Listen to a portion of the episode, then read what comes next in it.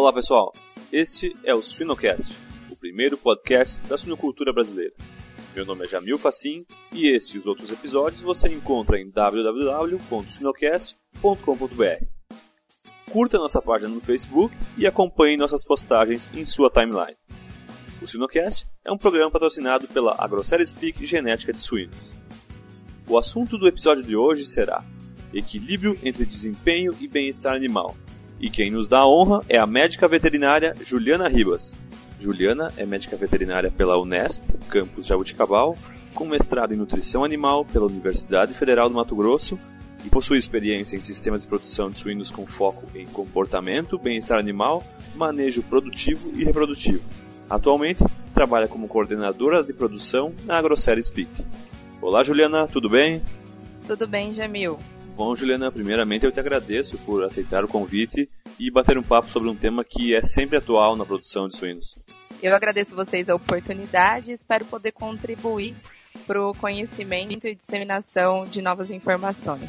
Legal, legal, Juliana. Então vamos direto ao ponto, vamos falar de suinocultura.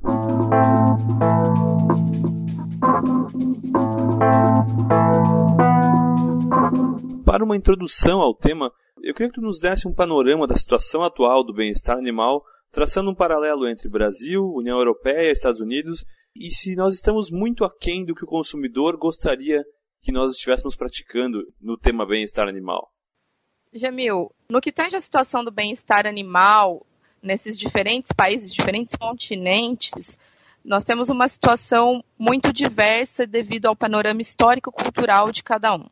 Nos Estados Unidos, a questão do bem-estar animal está muito mais relativa a uma pressão mercadológica e dos consumidores, que ela vem influenciada aí por organizações não governamentais que trabalharam nesses últimos anos com mídias escondidas, exposição das questões da produção industrial e acabaram levando à mudança. Mas a mudança americana ela é extremamente democrática, as legislações são independentes por Estado e ela é feita muito mais por interesse das empresas no mercado produtor, no mercado para os quais elas vendem seus produtos.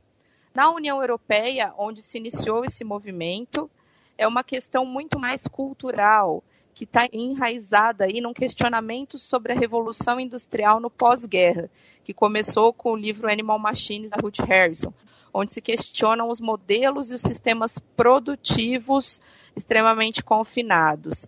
Essa questão cultural, ela vem há muitos anos, então isso já está mais enraizado no consumidor, essa percepção sobre as formas de produção.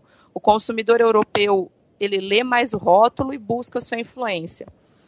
É, há mais de 10 anos já foi promulgada uma legislação que tange o bem-estar de suínos e que prevê principalmente a mudanças de gaiola. Essa legislação é única para toda a União Europeia, porém hoje nós sabemos que nem todos os países signatários da União Europeia conseguem cumprir 100% a transição que foi proposta, como por exemplo a Alemanha que ainda não finalizou sua transição. Mas é na União Europeia que nascem os padrões e os novos questionamentos acerca dos procedimentos mais aversivos na produção e acerca dos modelos de alojamento de fêmeas, até porque essa questão é muito mais antiga lá. No Brasil, a questão surgiu de forma mais democrática e conciliativa, vindo aí, por um lado, com o trabalho de organizações não governamentais pressionando algumas agroindústrias para a mudança do sistema e orientando a nova forma do sistema, e por questões mercadológicas das indústrias vendo os clientes realizarem novas exigências acerca do tema de bem-estar animal. Agora, com relação a falar se nós estamos muito aquém do ideal, nesse contexto é, é um pouco complexa essa definição do que seria o ideal uma vez que a gente tem que trabalhar com muito cuidado os elos de manejo de pessoas, de ambiente e do animal. Não é simplesmente uma questão de instalação, se as fêmeas vão ou não estar em gaiolas. O bem-estar animal vai muito além disso. Ele vai principalmente da forma com que o produtor, o manejador, se relaciona com o animal e como ele vai responder aos estímulos do ambiente. Sim, realmente, Juliana a ideia de bem-estar animal é um conceito de como a produção deve ser concebida e, não simplesmente aquela ideia de que criarmos as fêmeas em baias coletivas é o suficiente para preenchermos todas as normas de bem-estar animal, aquelas cinco liberdades que nós sabemos. Sim, Jamil. É, essa questão do livre é, é uma palavra muito forte na tradução brasileira. Porque nem nós, por mais que estejamos em um ambiente ideal, estamos livres de sofrer um estresse, sofrer um machucado. A questão é que a gente tem que ter possibilidade da cura e de se ajustar novamente ao meio. Então, vamos dizer que seria li livre de dor e sofrimento prolongado, livre de um estresse contínuo, podendo se ajustar novamente. Existe uma abordagem que se chama Modelo dos Cinco Domínios, que é proposto por dois pesquisadores, que são Mellor e Hyde, de 1994, que ela exemplifica de uma forma muito clara como o bem-estar animal pode ser aplicado na prática. Vamos lá para um problema bem comum de maternidade, que é a cura do umbigo do leitão, a secagem do umbigo do leitão. Será que a secagem do umbigo do leitão pode estar relacionada com o bem-estar animal? Mallory Hyde eles propõem que tem quatro domínios físicos, que são a nutrição, o ambiente, a saúde e o comportamento, que podem afetar o estado emocional do animal, que seria o quinto domínio. Se um leitão ele não tem a cura do umbigo bem feita, ele vai começar a ter uma restrição comportamental. Por quê? Ele vai sofrer dor, porque ele vai ter uma inflamação no umbigo. Essa inflamação no umbigo, gerando dor, ela vai levar o animal a querer se movimentar menos, então ele vai mamar menos colostro. Se ele vai mamar menos colostro, ele não vai conseguir manter sua homeostasia com o ambiente e vai começar a sentir frio. Nisso ele pode ter aí uma evolução para uma infecção generalizada. Ele vai começar a parar, vai entrar num estado de frustração associado à dor, à febre, ele vai sentir medo porque ele está debilitado e ele vai acabar morrendo ali pela fome, mas essa fome foi ocasionada por uma má cura do umbigo. Então, manejos muito simples dentro da granja estão completamente relacionados a bem-estar animal. E é isso que nós precisamos começar a enxergar.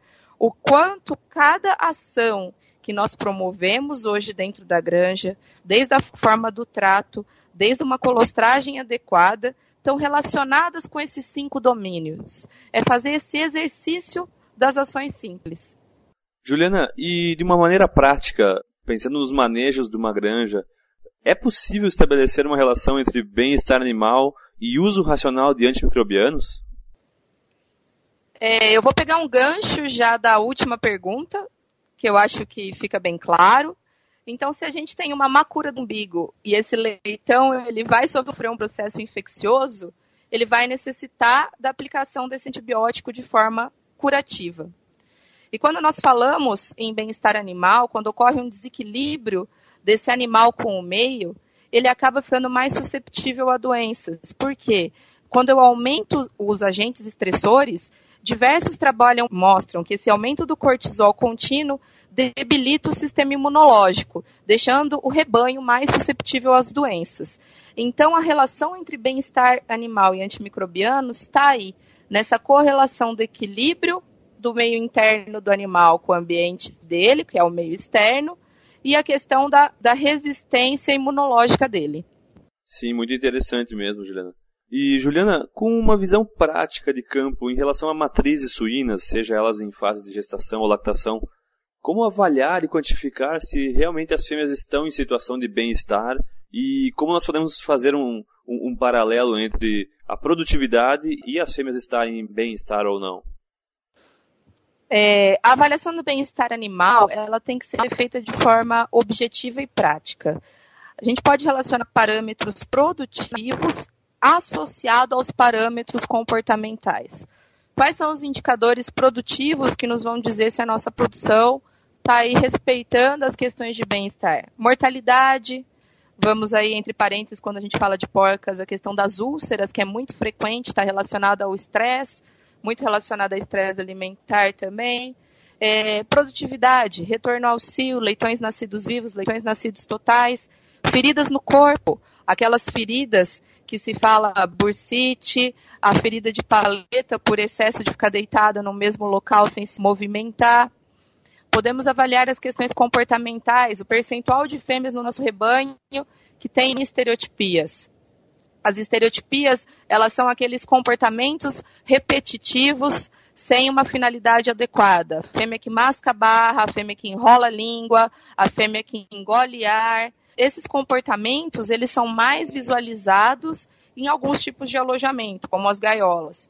Tem um trabalho de doutorado da professora Júlia Elmira Gomes Neves, que ele mostra exatamente isso, que as fêmeas alojadas em gaiola de gestação, elas apresentam uma frequência de comportamentos estereotipados em torno de 60%. E as fêmeas alojadas em gestação coletiva têm essa frequência dos comportamentos estereotipados reduzidas ali para 15%. E esse já é um ótimo indicativo associado aos outros. Sim, claro, Juliana. E também a questão de que já temos evidências suficientes hoje para sustentar a ideia de que a criação de fêmeas em baias coletivas não perde praticamente nada em desempenho para as fêmeas criadas em gaiolas individuais. E, claro, fica cada vez mais evidente que a forma como as fêmeas são manejadas é muito importante.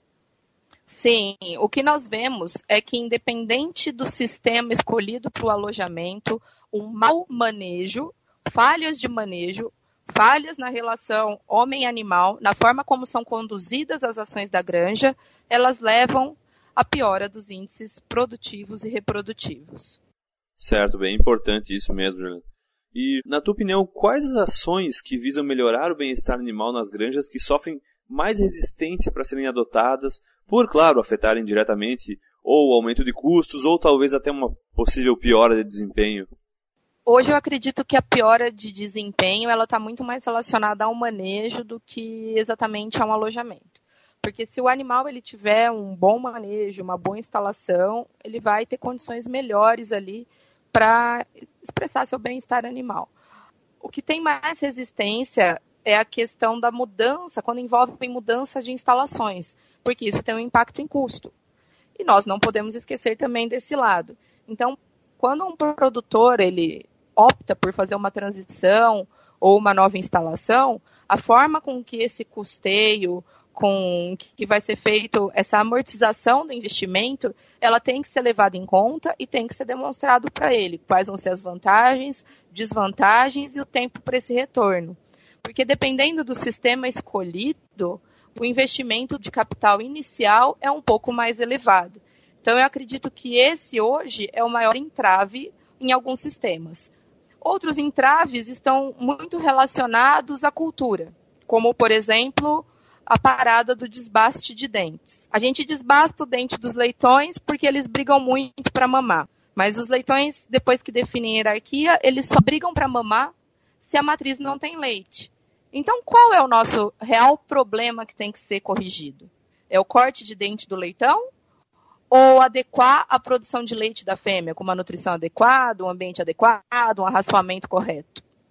A questão é que a gente tem que corrigir a causa do problema aí, que é essa nutrição, essa gestão alimentar da fêmea. E isso hoje tem ficado mais claro para alguns produtores, tanto que a gente vê que o corte de dente vagarosamente tem sido abolido aí por muitas granjas, porque ele piora outras questões, como abertura de portas para artrite e outras infecções. Então, eu acredito que esses são exemplos claros assim de resistência que nós temos hoje. Sim, perfeitamente.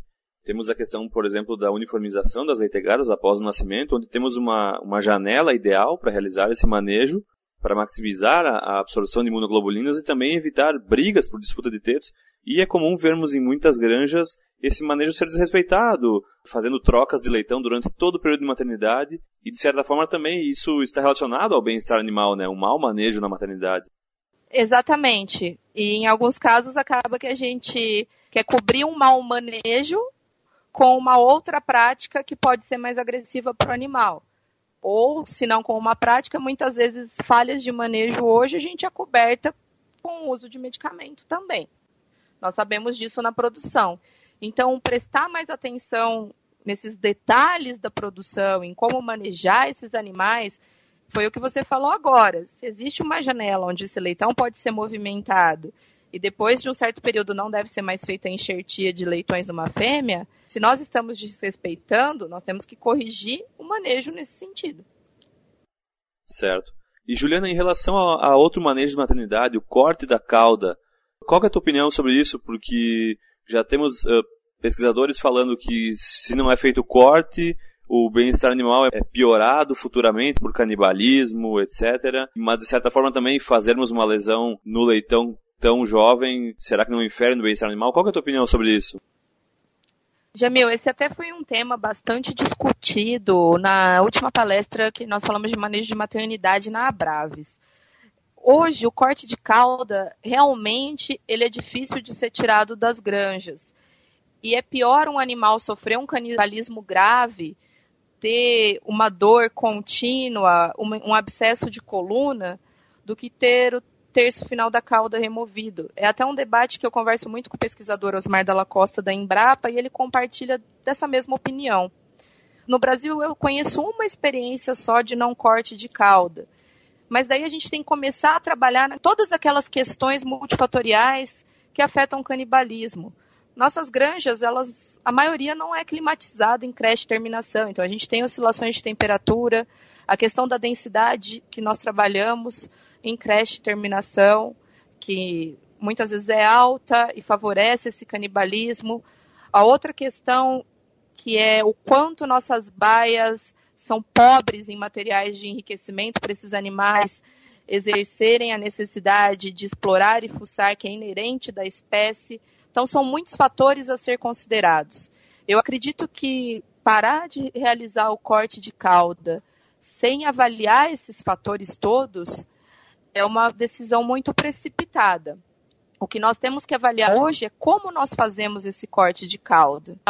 Se está sendo ali até o terceiro dia de vida do animal, que é como é recomendado até pela própria União Europeia, quando é necessário se cortar a cauda, porque sabe que o animal mais jovem tem uma cicatrização mais rápida e que a questão do próprio osso ele é mais fino nessa idade se está sendo cortado de forma reta, bem cauterizado, para que não tenha uma osteomielite, uma infecção nessa ponta óssea, ou que não fique uma esquírula óssea para fora, para ficar causando dor frequente no animal, e o quanto dessa cauda nós estamos cortando.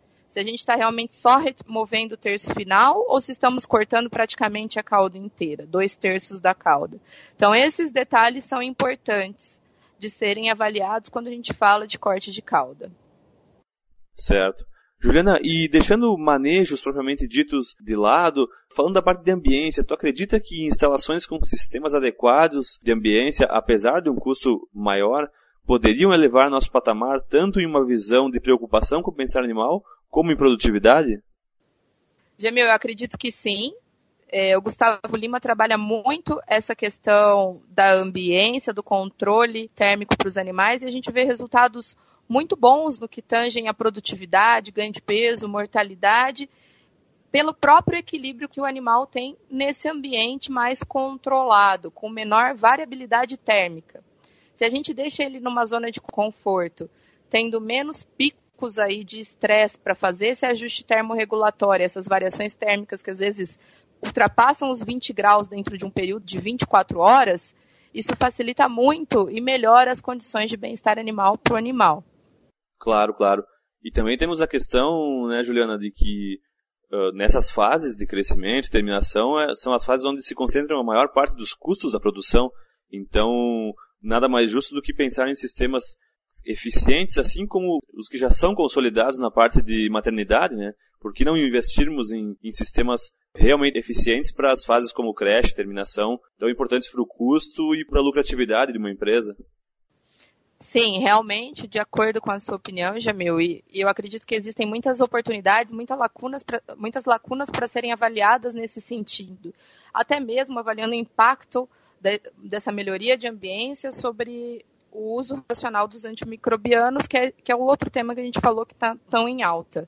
Então, necessita-se de olhar isso com mais carinho, começar a olhar para alguns novos projetos aqui no Brasil que já contemplam essa ambiência nas fases de creche e terminação e avaliar esses resultados e os acertos e oportunidades de melhoras nesses modelos.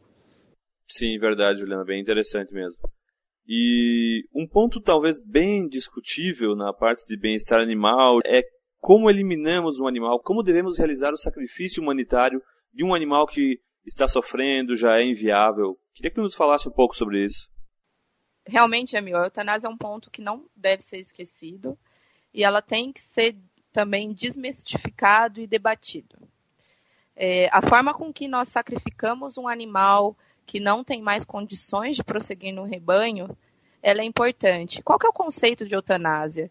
Eutanásia é o método aplicado para aliviar o sofrimento do animal com o mínimo de estresse e dor, causando a perda imediata de consciência com subsequente morte. Então eu acredito que hoje nós precisamos aí realmente de treinamento e levar informação para o campo, levar para o campo protocolos que permitam uma tomada de decisão rápida e sistemática e que com métodos seguros para quem vai operar dentro da granja e que realmente sejam eficientes, com baixo custo e praticidade. Mas ter como base métodos que foram validados, porque hoje existe muita contradição no que é feito dentro da granja. No Brasil, a gente tem aí duas legislações que suportam a eutanásia, que é a resolução 1000 do CFMV, que ela autoriza aí a insensibilização elétrica dentro da granja, mas existem parâmetros de voltagem e amperagem que devem ser respeitados para se trabalhar, é no mínimo 220 volts, 1.3 amperes, então a gente tem que procurar equipamentos adequados para realizar essa eutanásia elétrica. Esse 1.3 amperes é até para animais de 130 quilos. Para matrizes, o equipamento tem que ser capaz de gerar 3 amperes. E tem o Guia Brasileiro de Boas Práticas para Eutanásia em Animais, que é o guia do Conselho Federal de Medicina Veterinária e foi liberado em 2013. Nele a gente tem os métodos autorizados aí para desde leitões de maternidade e suínos adultos. Então vale a pena ler esses guias para se atualizar. E tem um trabalho abordado, feito pelo Cleandro Dias, em parceria com outros pesquisadores, falando sobre a eutanásia em creche e terminação. E hoje ela mostra que 80% dos métodos utilizados nas granjas não estão em conformidade com esse princípio de eutanásia, que são métodos cruentos, onde o animal não sofre a perda imediata da consciência. Então, esse é um assunto que vale a pena ser abordado, uma vez que nós temos embasamento legislativo no Brasil para com que ele seja feito por uma metodologia correta. Muito interessante mesmo isso, Juliana. E, bom, para finalizarmos, então, Juliana, eu queria que nos desse um resumo usando aquela questão do conceito que tu respondeu na primeira pergunta, falando da relação entre homem e animal no bem-estar animal. Se tu pudesse concluir o tema com esta ideia. Com relação ao conceito de bem-estar animal, eu acredito que nós temos uma grande oportunidade de desmistificar o que é bem-estar animal e parar de associar o bem-estar animal com uma mudança de instalação. O bem-estar animal nada mais é que uma expressão da integração de todas as áreas da suinocultura, da sanidade, da nutrição, da ambiência, das instalações e principalmente do manejo, da relação com o homem e o suíno, entre o homem e o suíno.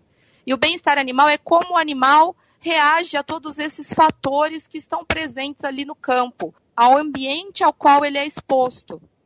Se a gente tem uma situação de desequilíbrio com o bem-estar animal, o animal vai poder manifestar em uma forma de doença, numa forma de alteração comportamental, numa forma de um problema produtivo. Então nós temos que estar atento.